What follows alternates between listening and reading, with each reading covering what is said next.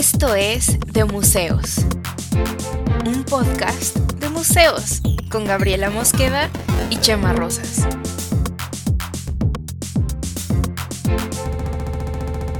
Bienvenidos. Hola, ¿cómo están?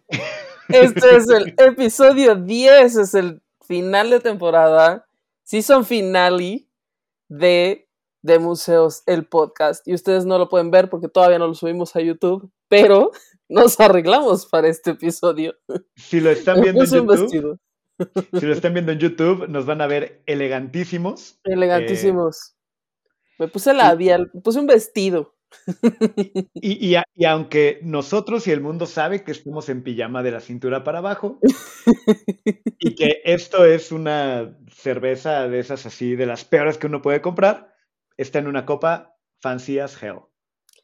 Y este episodio es además el más esperado de la historia de los podcasts del mundo.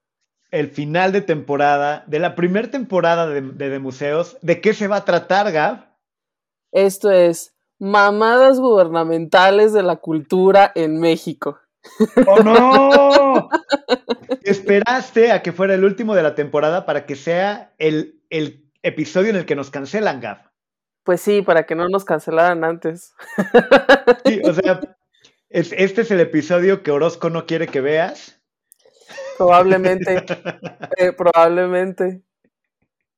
El, episodio que, que, cuando vayamos a pedir trabajo en alguna situación gubernamental de museos van a poner y van a decir con que usted es la aplicante. Muy bien. Con bueno, que usted si quiere trabajar en la Secretaría de Cultura. Ajá. Ah, con que usted quiere una beca con Aculta. Muy bien, muy bien. Ni digas, güey, porque siempre. Pero bueno, si, si eres una persona que está en ese eh, momento en el que puede decidir algo de nuestras vidas y va a poner este episodio, tómelo como algo de pensamiento crítico. Eh, son, librepensadores y, y, pueden tener todo, todo esto este, a su servicio cuando nos vendamos. Bueno, si ustedes saben que, trabaja, que trabaja en cultura en gobierno, sabrá que la mayor parte de las cosas que vamos a decir son ciertas y las habrá sufrido en carne propia. Y los sacos que encuentre, se los puede poner. Se los puede poner sin problema. Entonces. Así que comenzamos con el episodio número 10, final de temporada, mamadas gubernamentales. Oye, güey, no sé si podemos decir mamadas, o sea, podemos decir mamadas, claro que podemos, pero no nos va a censurar Spotify, güey. No, creo que no, o sea, a lo mucho es como que no vamos a monetizar en algún lado, pero tampoco es como que moneticemos en algún lado, entonces... Claro que monetizamos muchísimos millones, Tani, ¿de qué hablas? ya no puedo yo con los patrocinadores, o sea, de todo. nos, nos patrocina Oroxo nos patrocinan. Este, ¿qué, otra marca patrocinaría? Nos, los vinos, las cervezas, ah, este, los hard este todo lo que las papitas vegetales que me comí en, hace como ah, tres episodios. Y Zencaster, porque pues, es, la plataforma en la que estamos. Muy buena, por cierto, Zencaster, patrocínanos. Muy bien. Eh, sí, Zencaster, patrocínanos. Entonces, bueno, vamos allá, vamos allá. Vamos Episodio 10, cierre de temporada. Ahora, si no te sientes tan cómoda diciendo mamadas, ¿cómo, ¿con qué lo podríamos sustituir? ¿Qué, qué no, yo sí me siento muy cómoda, la verdad es que sí me siento muy cómoda. La verdad es que todo el mundo sabe que soy bien grosera. Ah. Entonces, podemos hacerlo un poquito elegante, ya que estamos elegantes, así como succiones gubernamentales. no voy a, eso sí no lo puedo decir.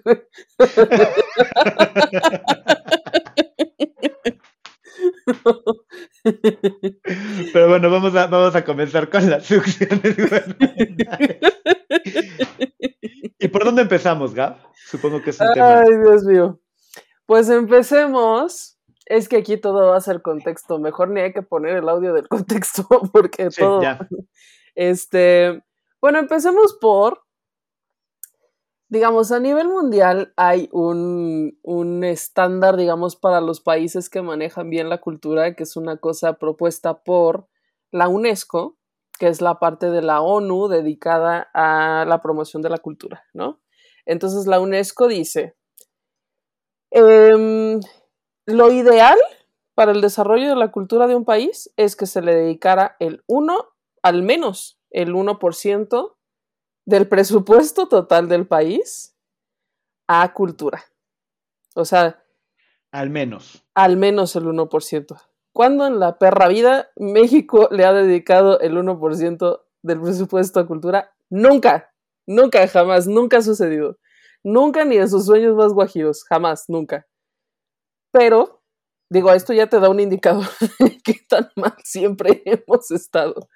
Ha habido momentos Más o menos en que, eh, digo, sé que no es el 1%, pero ¿tienes idea más o menos como qué tanto se le dedica? Como el, como el 0.05%. o sea, y hablamos del, ajá, es muy poquito. Es muy poco. Y este, pese a ello, eh, ha habido sexenios mejores y sexenios peores. Hablemos de sexenios, digamos, por lo presidencial, porque en muchos sentidos la cultura, esta es otra de las grandes mamadas de la cultura en México, es que está centralizado. La, casi todo lo que sucede en cultura en el país. Lo tienen los bichir. sí, lo tienen los bichir, pero está en la Ciudad de México, que, ah, es también, que es también el motivo por el que yo vivo en la Ciudad de México. Y pues porque en la gran mayoría de los otros estados muchos, pues la cultura es ahí un páramo, pues, o sea, no hay nada, no hay dinero, no hay proyectos, no hay, no hay publicaciones, no hay exposiciones, no hay museos, no hay infraestructura, hay poquito teatro y dos, tres cositas y nada más, ¿no? Entonces, como está todo centralizado, pues normalmente hablamos o pensamos en términos de sexenios. Hay habido, ha habido algunos eh, muy tristes, muy lamentables. Eh, y algunos, eh, mm, sin que ninguno nunca haya sido bueno, porque aquí no nos vayan a decir, es que ¿dónde estabas cuando Porfirio Díaz? Bueno, Porfirio Díaz sí fue un gran promotor de la cultura extrañamente, pero digo... Sí, y, de, de, la explotación y de muchas otras cosas, pero bueno. Sí, de, de unas cuasi esclavitud, pero bueno, en fin. Este, está todo centralizado, entonces se habla de sexenios, ¿no? Ok. En cada sexenio se le ha dedicado muy poquito dinero a cultura, muy poco, y, y luego en cada sexenio siempre ha sucedido, pues México es un país que siempre tiene crisis, ¿no? Hashtag México. Entonces, aún con lo, el poco dinero que se le destina a la cultura en México, siempre le quitan, porque siempre hay alguna emergencia, este, que requiere más el dinero que, sabes, que cultura. Siempre hay iniciativas de austeridad, o sea, las ha habido desde que yo tengo memoria, estamos en austeridad.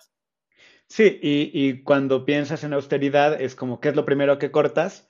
Lo que consideras no, no fundamental o no básico, que es como cultura. Sí, pero esa es una de las mamadas del gobierno justamente, ¿no? Porque siempre andan diciendo que México y la cultura y oh, qué importantes somos, porque nuestro legado cultural, porque las raíces prehispánicas, porque ¿cómo les mama llenarse la boca diciendo de la cultura de México? Y, les encantan también eh, este tipo de spots, ¿no? Así de que ponen, ya sabes, a, los voladores de Papantla en cámara lenta y... Y ponen el pinche guapango Moncayo ahí de fondo. Sí, y que siempre ponen así como este, e, esta voz en off así, esto es México. Siempre. es tu tierra. Sí. Porque el grano y la maíz. tus tradiciones. Si el guapango de Moncayo hacía todo lo que da la guelaguetza, así súper cabrón. Sí, sí, Y creo que podríamos buscar esos spots y, tendrán. Yo sí imagino que desde hace unos 50 años hay versiones de ese spot. Güey, ahí había hasta, los mismos voladores, comerciales de Corona, ¿te acuerdas? Que cuando había comerciales de Corona que decían la cerveza de México en el mundo. Hasta esas mamadas apuntalaban en la cultura de México. Pero a nadie realmente le importa. A nadie realmente le importa porque si te importara, o sea, ¿cómo, cómo uno sabe qué es lo que al gobierno le importa en ciertos aspectos? Es eh, solamente seguir el, el rastro del dinero, ¿no? Si a algo no le importa el dinero, no le va a dar dinero. Digo, si algo no le importa al gobierno, no le va a dar dinero, y si algo sí le importa que salga, pues le va a echar dinero a eso, ¿no? Entonces, eso ha sido así desde siempre, y desde siempre eh, a los gobiernos nunca les ha importado la cultura. Pero este gobierno es especialmente malo al respecto. Este ha sido, híjole, todavía no termina el sexenio y ya todo el mundo estamos. Yo, híjole, había mucha gente, en, mucha gente cuando recién ganó López Obrador, estaban súper entusiasmados y yo cada vez veo más, más y más y más gente fastidiada. Y a ver, pero, antes, antes de ir a esas succiones, eh, porque ya me estoy ya politizando. Pensando, en las eh, en lo que decías de que lo, hay sexenios mejores que otros, ninguno le ha dado el, el 1%, pero sí hay algo que, que, como que cada sexenio le mete la poca lana que le mete a proyectos muy específicos, ¿no? O sea, como que cada sexenio tiene, tiene su, eh, no sé, su estandarte cultural. Como si, como un proyecto bandera. Como proyectos bandera, ¿no? Que, que o sea, yo identifico mucho los gobiernos priistas que, que era como mucho cine y que hubo una época bien importante de cine. Sí, bueno, hubo una época súper importante como en los, esto debe haber sido como los setentas, cuando, mm, según yo, fue López Mateos, es que eh, no me acuerdo perfectamente bien, pero bueno, algún presidente de estos años este, fueron los que construyeron el Tamayo, el Museo de Antropología, este, que le dieron forma al Museo del Palacio de Bellas Artes. Fue un solo presidente el que hizo todo esto al mismo tiempo. Este, mm, ¿cuál otro? El Museo de Arte Moderno. O sea, todo esto como el corredor de Chapultepec, eh, incluyendo la antropología, que es un, pues, el museo más grande de México y como la infraestructura, no infraestructura, más bien la estructura institucional de lo que entonces era Conaculta. Todo esto es herencia priista, ¿no? Eh, este quizá, bueno, a lo mejor me corrijo a mí misma, este debe ser un gobierno que a lo mejor sí le dedicó el 1% a cultura. Con este tipo de desarrollos este, culturales, ¿no? que fue como súper amplio, fue súper vistoso. Son instituciones que siguen existiendo hasta ahorita y a las que muy probablemente no les han dado mantenimiento suficiente desde entonces. Este, y siguen. Y, y, que en algunos casos hasta está la misma gente trabajando ahí, ¿no? Pues lo dudo porque ya se deben haber retirado, pero también crearon como este sistema de, de, sindicatos, de, este, de plazas. Es, es, un, poco por, un poco a lo que iba, este, que digo, si no es la misma gente así igualita, es, o sea, de sí son de estas estructuras sindicales y cosas que, que terminan teniendo como su vida propia y que lo que menos termina importando es la cultura o, el este uf, esta es otra de las grandes mamadas de la cultura en México y es, güey, y es una de las grandes mamadas de los sindicatos en general. La herencia de plazas. ¿Esa mamada qué? ¿Cómo chingados justificas que le vas a dar, que le vas a regalar a pasar una chamba a tu hijo? ¿Eso qué chingados? ¿Cómo, cómo es que eso se convirtió en una lucha sindical? Es una estupidez. ¿Y, se da en, en cultura? sí, Sí, porque el, el sindicato de trabajadores de el INBA, del INA, de trabajadores de la cultura, o sea, solo a partir del sexenio de Peña Nieto existió la Secretaría de Cultura, antes no existía. La, toda la parte de cultura, todo con Aculta, INBA, INA, todos estos dependían de la Secretaría de Educación. Entonces tenían, digamos, una estructura ahí alterna un poco extraña em, de o sea, el Conaculta los dirigía, pero el Conaculta no existía así como en ningún papel legal, ¿no? No, no existía un decreto que dijera, a partir de este momento existe el Conaculta y no sé qué, estaba un poco como, hechizo.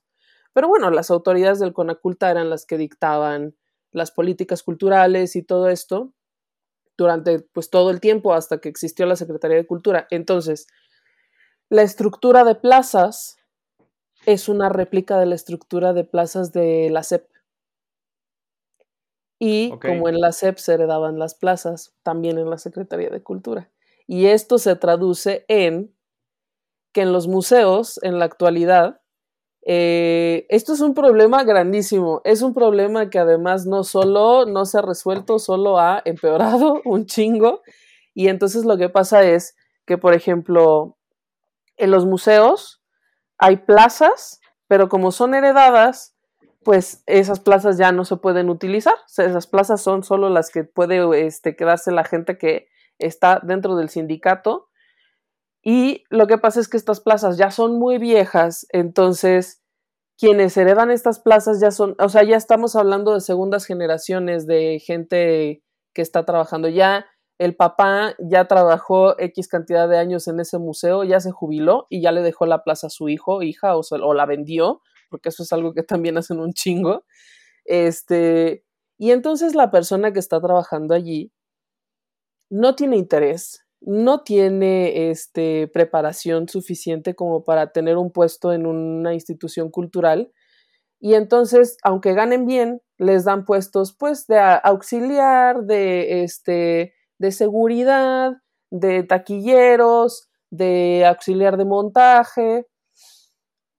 Y son gente a la que no le interesa esa chamba, entonces estorban mucho más que ayudan a la institución. Y luego, los curadores, los investigadores, la gente de comunicación social, inclusive los directores de los museos, no tienen plaza, cobran por honorarios, no tienen prestaciones, no tienen vacaciones, no tienen aguinaldo. Y esto yo lo sé porque esto yo lo sufrí en carne propia. Y luego, como, como están catalogados, en lugar de trabajadores, que están catalogados como si fueran prestadores de un servicio, ¿sabes? Como si fueran un externo, porque es el único modo que encontraron de decir, bueno, te pagamos, ¿no?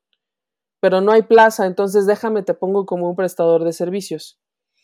Pues lo que pasa es que la burocracia, tanto de la SEP como de la Secretaría de Cultura, les dice, ah, no, pero es que cada, cada mes tienes que hacer un contrato y cada mes me tienes que entregar este, em, ¿cómo se llaman? La, este, testigos de tu chamba. Y cada mes pues tienes que pasar por la escalera de aquí hasta arriba y luego este va tus pagos los tiene que aprobar la el SAT o Hacienda y luego van de regreso. Y entonces pues lo siento tu pago no salió este mes porque pues el SAT. Y luego el siguiente mes tampoco salió tu pago y el siguiente mes tampoco salió tu pago. Y así les tienen a la gente a mí me llegó a tocar tres meses sin pago hay gente que luego ha vivido seis, dos, o sea, güey, como sea, es una perra tragedia. No, eso era antes. No, eso es ahorita. Eso, eso sí calienta. ¿eh? No, pero es que, y justo, justo creo que el, eh, esto de los pagos retrasados y todo esto, ahorita que hablabas como de, este nuevo gobierno, y no es como por, no es de anti 4T, no, no, no, o sea, como de realmente lo que ha estado pasando. Sí recuerdo que eh, en los primeros meses eh, de, este nuevo gobierno hubo, hubo un, un, caos bastante fuerte con los pagos de, prácticamente todas las instituciones culturales. Sí. Este, de, yo, yo tengo conocidos que este, que dependían del INBA y de cosas así, que, era como, pues hace seis meses que no me pagan y que se quedaron esperando muchas cosas. Sí, y luego, este, y luego pues lo que sucedió es que hubo pandemia y los museos cerraron y entonces tuvieron el pretexto perfecto para correr un chingo de gente y ya, nunca pagarles. bueno, yo no sé si les hayan pagado o no.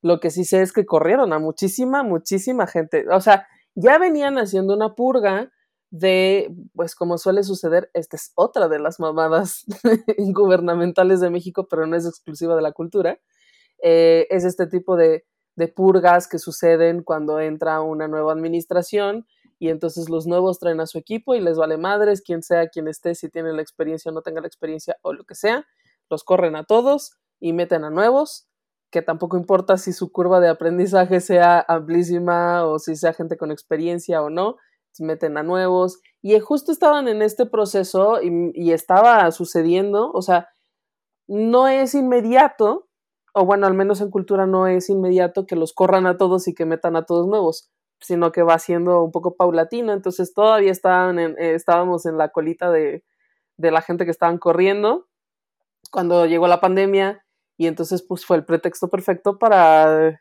terminar de correr un chingo de gente, pues porque los museos estaban cerrados y entonces ya no eres esencial, ¿no? Entonces, a ver, haciendo un pequeño corte de, lo que venimos hablando como del, tipo de problemáticas que enfrentan los museos. Ajá. Eh, menos de, o sea, se asigna menos cantidad de recurso a la que, según un, al mínimo que podría esperarse de un país. Sí. De desarrollo cultural de un país. O sea, estamos más abajo del mínimo siempre. Siempre estamos más abajo del mínimo de recursos para cultura. Ahora pensemos lo que va a museos, esa es una fracción de ese cachito pequeño. Exacto, porque tendríamos que pensar que este parte de, o sea, una parte del dinero va a museos, otra va a teatros, otra va a las orquestas, otra va a los centros comunitarios, otras van a las escuelas de arte de Limba, o sea, lo que va a museos es tan solo una fracción de eso. Hablando de, política y con corbata, me siento así como hasta serio y en programa, pero a ver. ¡Es la hora de opinar! sí, sí, como, como, como me siento hasta, hasta en la opinión del experto. Bien, Gabriela, Gabriela Mosqueda. El mínimo. No, bueno, entonces, este, esa parte se les da el menos del mínimo y de ese es un, y la fracción que va para museos es todavía menor. Eh, de ahí depende cuestiones de infraestructura, contrataciones, todo de lo que hemos también platicado en otros lados, este desarrollo de obra, pero también supongo que parte de, eh, pues, desarrollo artístico de México para poder tener material para esos museos, hablando de, por ejemplo, de proyectos, becas, este, pues de desarrollo artístico. También, ahí, exacto, ahí van, ahí van todo lo de las becas del FONCA, ahí va, este, las becas del FONCA son, hay de todo un poco, ¿no? De, de teatro, de investigación, de producción, de, este, de curaduría, de mm, tal cual, de arquitectura, de fotografía, de, dramaturgia, etcétera. Y entonces, está todo, todo eso está dentro de esa pequeñísima fracción que, se le da también a, los museos y a cultura. Y luego a eso hay que sumarle que de eso que entra, mucho se va a plazas sindicalizadas. Que, Muchísimo. Eh, pues. De gente a la que no le interesa esa chamba. Gente, gente que no tiene, que no. Es como un trabajo que tiene heredado, muy conveniente y no, es, es incorrible. Y entonces esa, esa gente es, pues yo vengo a trabajar, ponme a hacer lo que quiera. No, no, no van a trabajar, van muchas veces van a meterte el pie, a hacer chisme, a este o a nada, o sea, porque hay muchos a los que encima tienen una actitud pésima, porque pues es que no les interesa esa chamba, o sea, es, me pongo yo en el lugar de ellos, pues pensando en, mm, yo no estudié nada de arte ni de cultura ni nada y tengo que ir todos los días a un pinche museo que no me interesa. Entonces, y tengo que pensar que pues esta plaza, en esta plaza tengo que trabajar 25 pinches años o los que sean hasta cumplir la edad de jubilación. Pues claro que son gente aburrida, busca pleitos, eh, o sea, eso es como su única entretención, ¿sabes? Perdónenme si alguien del sindicato está oyendo esto y se siente aludido, pero esa es mi experiencia. Y, ahora, pensemos que, o sea, porque está todo lo de los sindicatos y todo lo que viene con eso, que es otra mamada gubernamental o, bueno, del sistema, porque los sindicatos pues no son gubernamentales tal cual, pero tienen, bueno, con todo ese tema. Ahora, a eso, eh, y, digo, por por cosas que también, pues, yo nunca he trabajado en un museo, pero he trabajado en otros lados que tienen que ver también con cultura, de gobierno. y, también se, sumaría, fíjate, ahora yo voy a, apartar, a, aportar una mamada gubernamental al tema. Eh, venga, venga. que se suma las contrataciones que, que, no son sindicales y no son plazas de ese tipo, pero que son de confianza, de asignación directa, eh, para la novia del delegado. Uf, uf. ¿No? Entonces, este, yo estoy, puede decir algo así al aire, ¿no? En una televisora. y voy a poner en una plaza de confianza a, eh, a, la, novia de tal panista, perdón, de algún partido del que sea. Bueno, allá serán panistas y aquí son morenistas. Sí, sí, sí, sí. eso es una réplica, eso no cambia. Sí, este, que es contadora pública y la pongo como directora de un área en producción de tele. Y es la administradora y está ahí. Es jefa. ¿no? y, pasa eso, y supongo que pasa en los museos, porque digo, si pasa en, ciertas áreas culturales, puede pasar por acá también. Pasa mucho en los museos también. O son los amigos de, ¿sabes? Del, del subdirector de no sé qué de la secretaría. Entonces pone un amigo de director que, bueno, ahí hay unas cosas que son un poco más de celo profesional. Quizá, quizá el director del museo sí tenga que ser alguien con más preparación no siempre, pero en la mayor parte de los casos. Este, pero ya como los coordinadores de área, ahí sí ya, mm, ya hay mucha gente que pues nomás están ahí porque son el amigo, el conocido, el amante, la amante, la, el, el colega de la universidad, el no sé qué. Como sucede, bueno, pero esto sucede no solo en la cultura, esto ya lo sabemos, sucede un poco en todos lados. Sucede a veces hasta en las empresas también, ¿no? Sí, eh, pero acá es pensando en cómo, cómo pega al, en particular, por ejemplo, a la cultura, pero en particular a los museos, este, de pronto el tener, eh, estamos muy acostumbrados en esta estructura que siempre hay una capa que son eh, funcionarios, o sea, como que tener los administradores que no tienen que saber de museos, pero saben administrar, y entonces tienen esos puestos y uno dice, pues es el licenciado, ¿no? Y él sabrá. Y tiene, y manejan la parte política para, que baje el recurso. Tema. Este, Esto es, ajá, siempre. Eh, es que no ha bajado el recurso.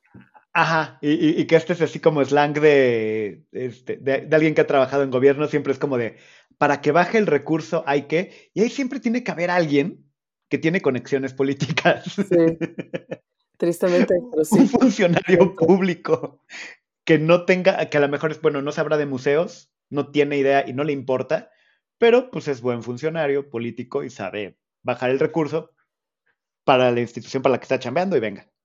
Sí, eso pasa muchísimo en los museos. Y entonces lo que sucede es que tienes un brazo sindicalizado que te estorba más que te ayuda y luego tienes un brazo burocrático que eh, esto de la burocracia es otra de las muy grandes mamadas de la cultura en México, porque la burocracia, en su afán de ordenar las cosas y de tener un registro de hacia dónde va el dinero y qué se hace con él, eso no está mal, pues, porque finalmente es dinero de los impuestos.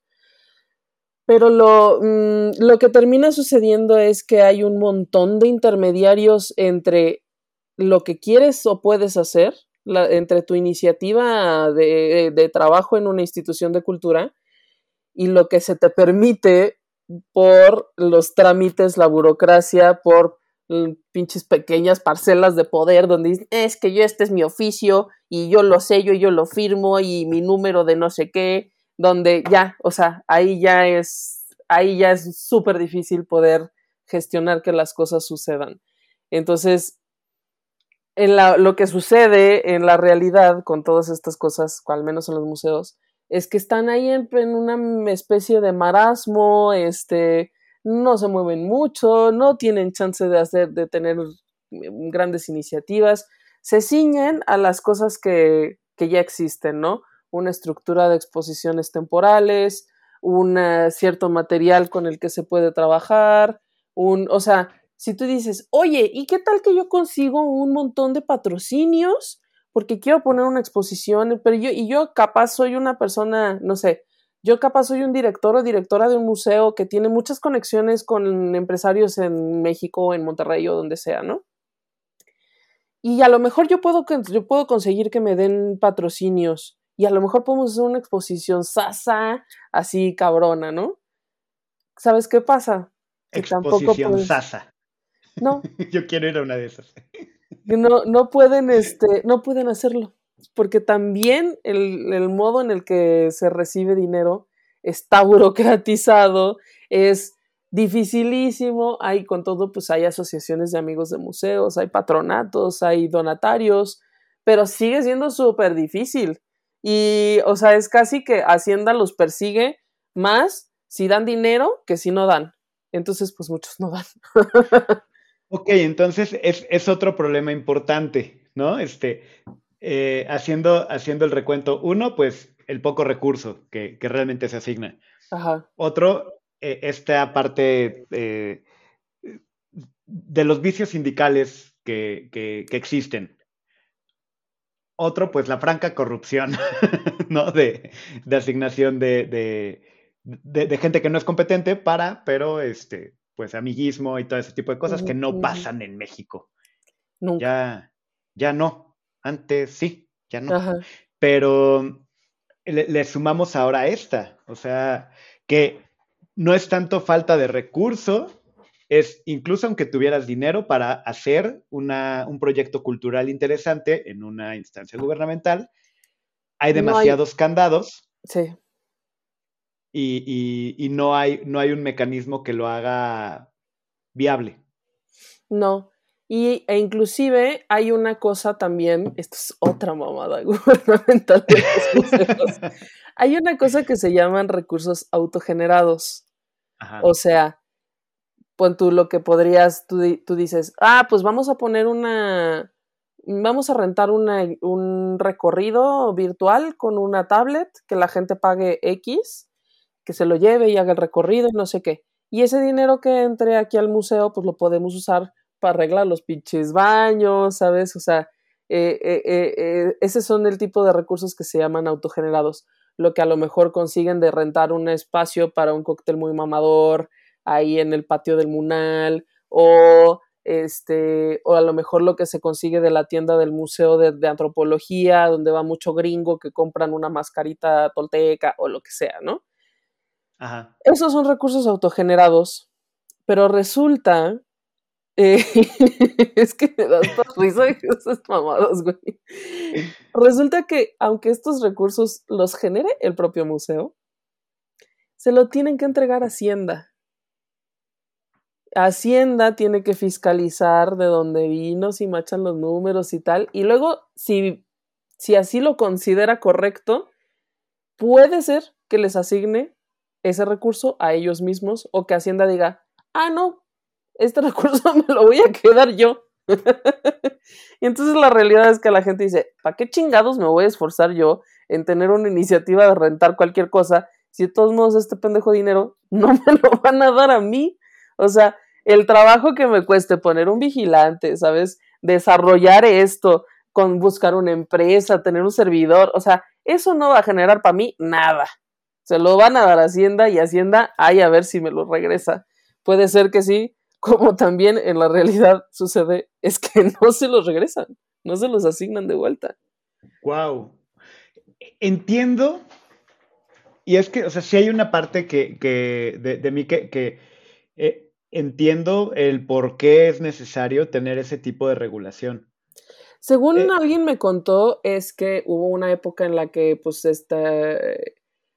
Bueno, en las épocas priistas no, no es algo que me haya tocado a mí ver, este, sí había directores de museos que sí se iban en, en, plan, me voy a ir a Europa porque tengo que ir a estudiar los murales florentinos. Y se pagaban viajes con, sabes, con dinero del erario y se daban una vida de así, de no mamar, ¿no? Entonces, empezó a haber mucho problema con eso, pues obviamente, pues corrupción, ¿no? Entonces, empezaron a poner candados, candados, candados, candados, candados, candados, candados al punto del absurdo. Entonces ahora ya no se puede hacer nada, ya nada, ni, ni aunque tengas de, que, oye, me sacan estos 100 pesos del boletaje, ni madres, se entrega toda Hacienda. Sí, y, es que, vaya, si estás, si estás tú como museo, que es un bien público, porque es un museo del Estado, y lo estás usando para generar recursos, eh, el Estado de algún modo tiene que decir, ok, esto que se está generando, ver que sea legal y que no, y que no vayas a ser por ahí un chanchullo, porque pues las cosas es que hay que ser transparentes. Ahora, en, teoría suena bien. La realidad es que es muy inoperante. la, realidad es que eh, eh, es una, una maraña ahí burocrática que, que hace que no ocurra nada. Exacto. es que te detiene cualquier cosa que tú quisieras hacer. Y ya, y la gente luego ya también dice, bueno, mira, pues yo estoy aquí en esta chamba, yo ahorita soy el director del museo, pues yo voy a hacer lo que, lo que, lo que del día a día puedo resolver del museo, con lo que tengo. Y automáticamente se descartan iniciativas de lo que sea. Como, ¿para qué me voy yo a meter en el pedo de tener que ir a negociar con la Secretaría de Cultura, a ver si me dejan, que si yo pongo una aplicación, que si yo pongo no sé qué? Mejor aquí ah, que lo haga la gente de servicio social, a los que tampoco les vamos a pagar. Y pues con lo que salga ahí tenemos, ¿no? Entonces, casi que es una maravilla que, que, hay, que haya lo que hay, ¿sabes? Que es un poco lo que platicábamos el otro día con lo de los recursos, los museos digitales, que es como, bueno, pues, pues, pongo al becario y que ponga, que abra carpetas, este, con fotos, y las subimos a un drive y ese es nuestro museo digital, güey, porque es lo que, es lo que no me genera bronca porque a este güey no le voy a pagar y va a usar la cámara de su teléfono. Güey, tú lo dices en broma, no sé si lo dijiste en broma. Pero sí lo he visto, güey, lo he visto. No te, no te Yo estaba exagerando. Pero no, eso es real, eso sucede. Wow. Pero, a ver, eh, a, per, y estoy balbuceando porque me parece así como, ah, pero eh, ocurre. Y están todas estas trabas. Supongo que hay mucho más mamadas gubernamentales. Muchas. Pero creo que podríamos. Creo que podríamos hacer un episodio de seis horas aquí. Horas y horas. mis quejas. Pero solo, solo con estas creo que podemos tener un, escenario interesante. Igual y después para el cierre de temporada 2 este, tendremos otro de mamadas gubernamentales. Pero teniendo todo este panorama, es que. De todos modos. Cami sí está sentado súper así como señor de programa de opinión político de la noche. Gaby, yo estoy en mi papel de analista. Tengo corbata, playera manga corta, como Godín. Una copa, estoy en mi papel. O sea. Pero a ver, ibas a decir, perdón, te interrumpí. Eh, ya que tenemos este escenario socioeconómico muy bien planteado, eh, de todos modos ocurren cosas interesantes, a veces, en algunos lugares. Sí, a veces. O sea, sí, sí hay. Em, vaya, y, si me permites la. Y, sigo en mi papel acá, mamerto, pero. Eh, si me permites la, la, imagen poética, sí crecen rosas entre esos escombros de corrupción y de mamada gubernamental. ¿Cómo, cómo es que ¿Cómo es que puede existir también eh, algunos de estos proyectos o, que nos puedas platicar algo de, cosas que hayas visto que digas, wow, con todo esto, qué chingón que se armó? a mm. pesar de... sí, como estos contracorriente, vas contracorriente y, y que digas, wow. Por ejemplo, bueno, aquí quizá a lo mejor valdría la pena mencionar, un, eh, eh, esto es algo que mucha gente también identificará como una mamada gubernamental de la cultura en México, eh, la madre de la estela de luz, ¿no? La estela de luz sí fue una cosa exorbitante, pero abajo de la estela de luz ahí todavía existe una cosa que se llama Centro de Cultura Digital, que em, también depende de la Secretaría de Cultura y que con el poco dinero que tienen sí hacen cosas verdaderamente, o las hicieron durante mucho tiempo vanguardistas, ¿no?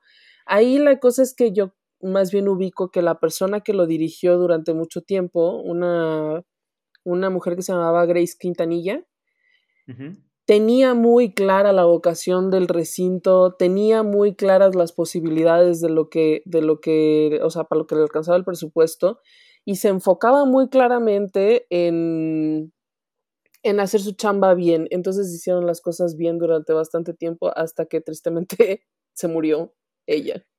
Ah, wow. Yo justo ahorita que lo mencionas, hace unos años fui a ese, eh, es museo, ese centro.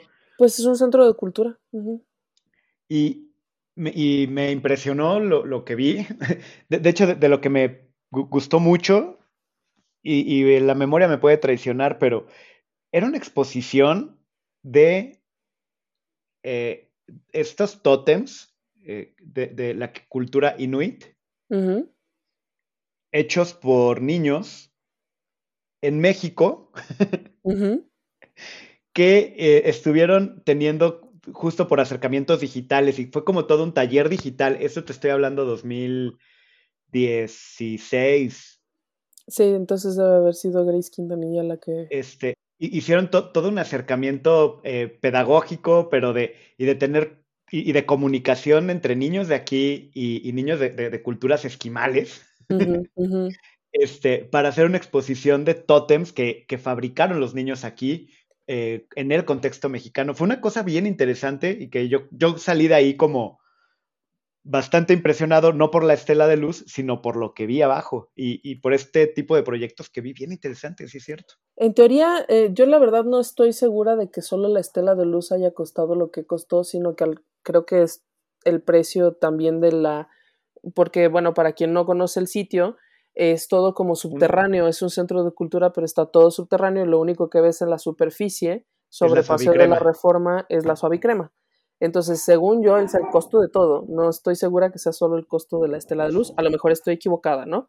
Pero también es una cantidad de dinero impresionante, pero este mm, pero es un sitio que funcionaba como que tenía esta cosa que tú dices, era sorprendente, era muy o sea, sí era una cosa como muy de llamar la atención lo que hacían, ¿no? Em, ahora no sé cómo esté, la verdad, no tengo, no tengo idea. Hace mucho que no voy, desde quizá un poquito, un año antes de la pandemia, o sea, unos dos años. Este, y no sé quién lo dirige, eh, pero pues como todas las instituciones de cultura ahora están, pero limitadísimas en presupuesto. Y esta es otra, ah, esta es otra cosa que es importante, yo creo que mencionar. Hay un texto que me gustaba, en su momento compartí mucho. Me parece que la autora es Adriana Malvido, pero ah, quizá me equivoco. Era una columnista del Universal donde te decía, a ver, cuando tú le quitas dinero a cultura, ya ahorita ya hablamos de qué porcentaje del presupuesto es realmente lo que recibe cultura eh, en México y lo que debería, ¿no? Pero cuando tú le quitas dinero a cultura, no es que no es como que con eso voy, a construir 20 hospitales con el dinero que yo le quite a cultura. No es como que voy a pagar la deuda de Pemex con el dinero que le quites a cultura. No vas a hacer mm. una gran diferencia a donde sea que lo mandes. A donde sea que lo mandes, es muy probablemente que se pierda en el abismo de los presupuestos, ¿sabes? O sea, es como, son como centavos, pues, para lo que requieren, o sea, el dinero que se mueve, por ejemplo, en salud, el dinero que se mueve en, pues ahora en programas sociales, el dinero que se mueve en Pemex es millones de veces más grande que lo que recibe cultura en un año completo, ¿sabes? Entonces, si tú le quitas a cultura, no es que, o sea, es un acto, esto es lo que decía el texto, es un acto político, no es una decisión económica porque lo que vas a ganar quitando la cultura es mínimo, es mínimo, no, no puedes hacer gran cosa con eso. Pero si se lo quitas, sí estás dando una señal muy importante a un gremio, ¿no?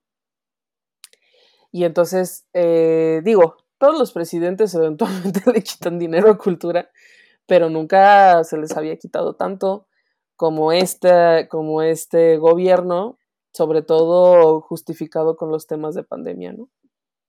Que no digo que no, no digo que no sea una justificación adecuada. Lo que digo es, hay muchas otras cosas a las que no se les quita nada de dinero, que tienen mucho más y que se elige quitárselo a cultura. Y, que por otro lado, de el dinero que, hay en cultura, por hablar, por ejemplo, del sexenio anterior y ahorita que hablábamos de la estela de luz, eh, luego es como, ok, hay poquito y, y va a eso. Eso es otra cosa. Como que la, selección de los proyectos también sería todo un tema, ¿no? Eso es, eso es otra cosa que justo estaba yo leyendo. Hoy, hoy justamente estuve leyendo unos textos de este donde decían cuál es la situación de los museos Ah, bueno, uno justamente hablaba de, de lo que los museos habían podido hacer para lo digital y qué tan atrasados estaban. Eh, estaba devastador, ¿no? Ese, ese texto era tristísimo.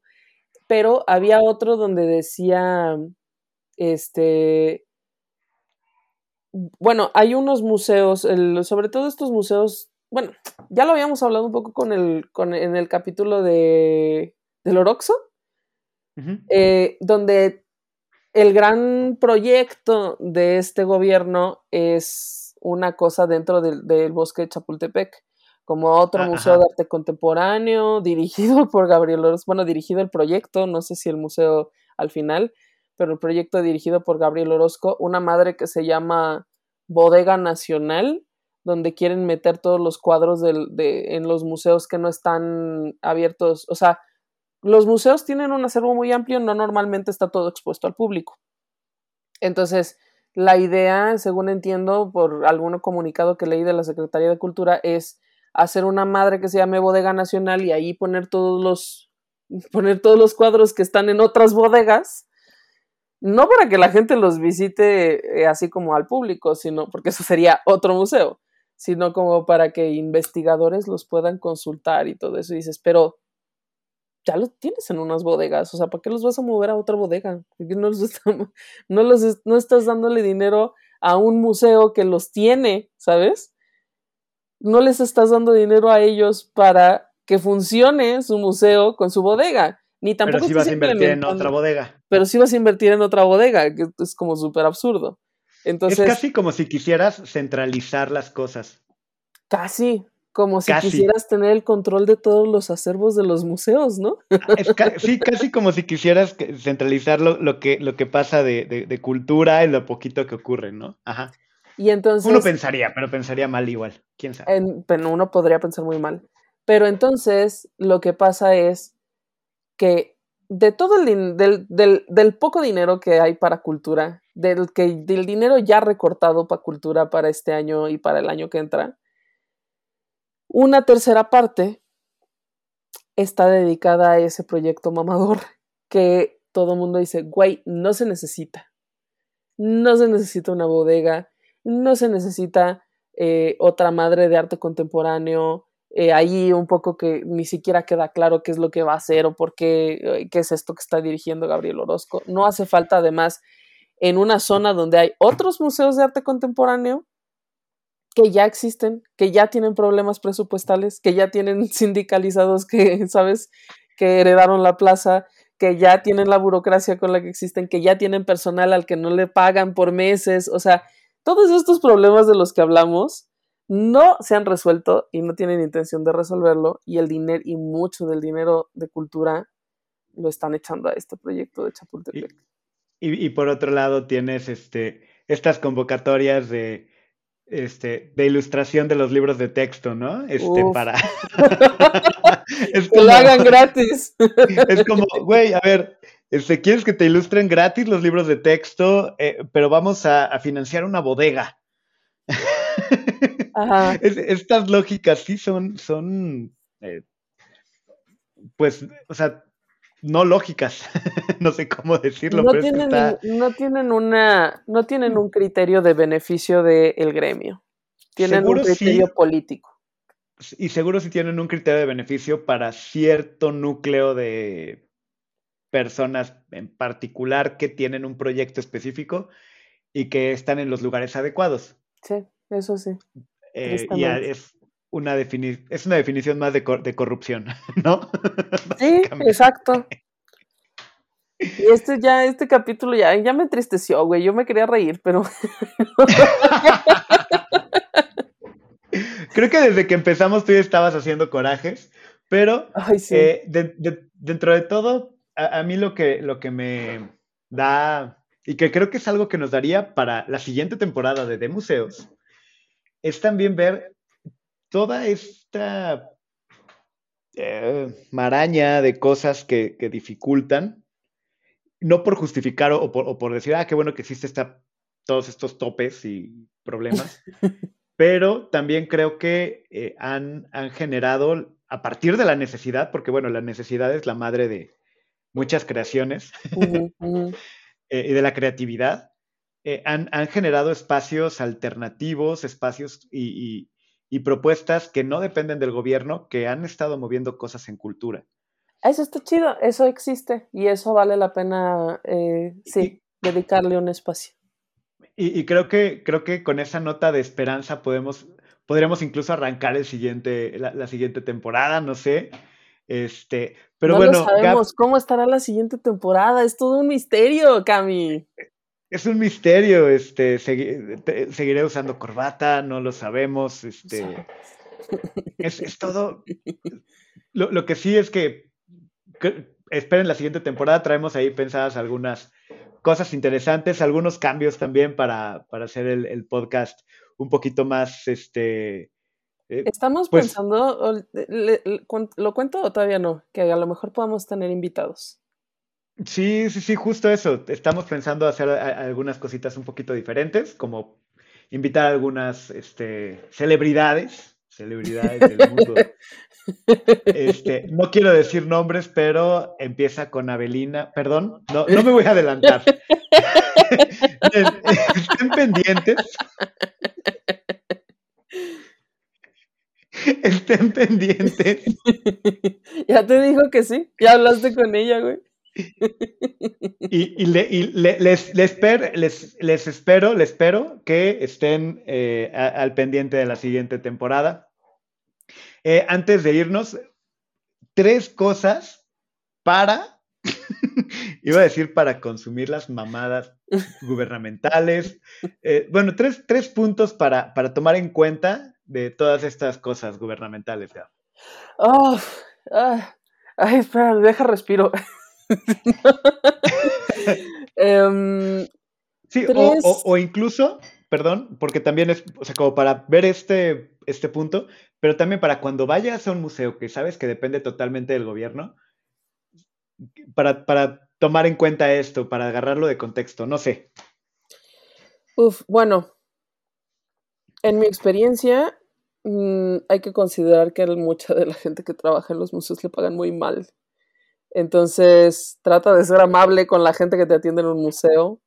Este, yo, muchas veces puede ser que, este, no sé, los custodios de las salas no sean los más amables, yo qué sé, pero tendríamos, yo sugeriría, no esto, es, esto no es una indicación, obviamente, todo el mundo debería hacer su trabajo del mejor modo posible, pero consideremos que son gente que vive en la precariedad que yo lo he vivido, eh, eh, yo viví en la precariedad, tristemente. y no es chido, no es chido. Entonces, seamos amables con ellos. Este, eso es uno. El otro es que mm, ah, no sé, yo no sé bien pero yo creo que deberíamos considerar, este, encontrar un camino, es que yo no sé cuál sea ese, ese camino, fíjate, como para meter presión, o sea, ya lo hace la gente que se ve directamente afectada, pero yo siento que a lo mejor mm, no es un gremio tan grande, este, o sea, la misma, la misma, el mismo tipo de trabajo implica que no sea un gremio tan grande porque es un trabajo muy especializado.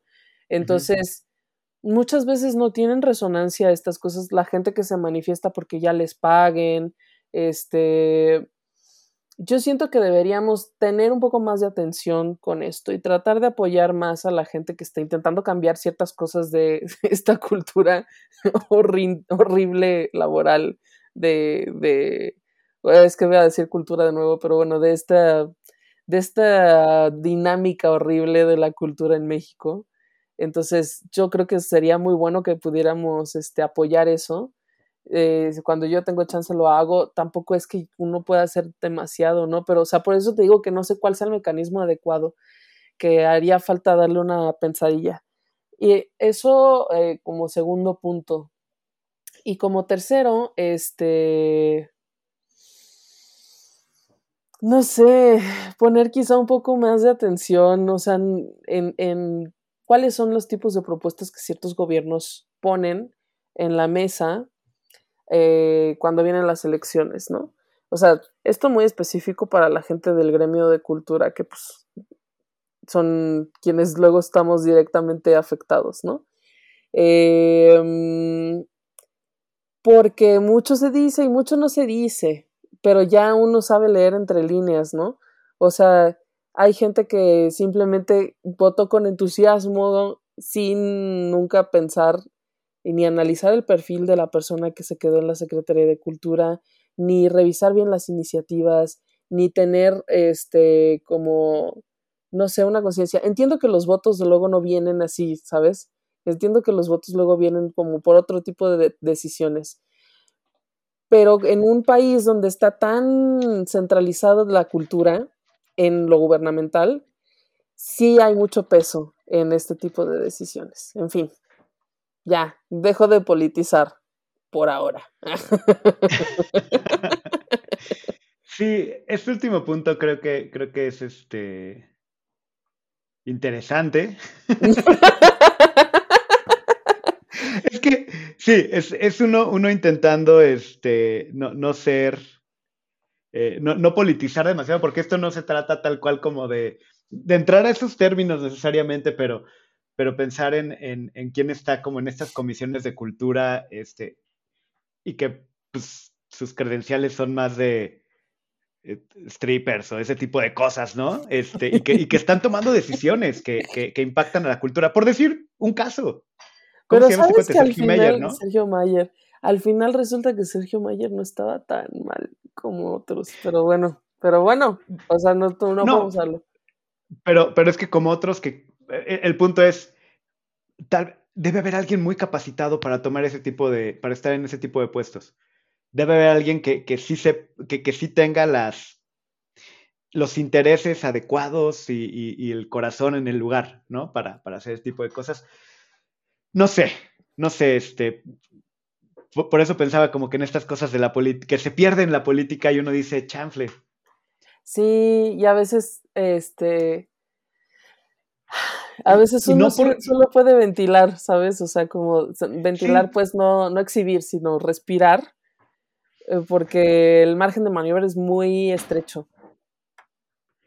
Sí, sí, y, y cuando este, incluso dices, bueno, pues es que a fin de cuentas Sergio Mayer pues no estaba tan mal porque pues no. Qué triste, ¿no? Así estamos.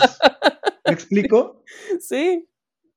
Y, y, si llegamos a ese punto, este, sí, sí es como, como que esperemos la segunda, la, segunda temporada para tener un rayo de esperanza, porque también si quieren apoyar proyectos culturales interesantes, hay un proyecto de difusión cultural bien interesante que se llama de museos y que pueden seguir en todas las redes sociales. ¿Y cuáles son, Gab?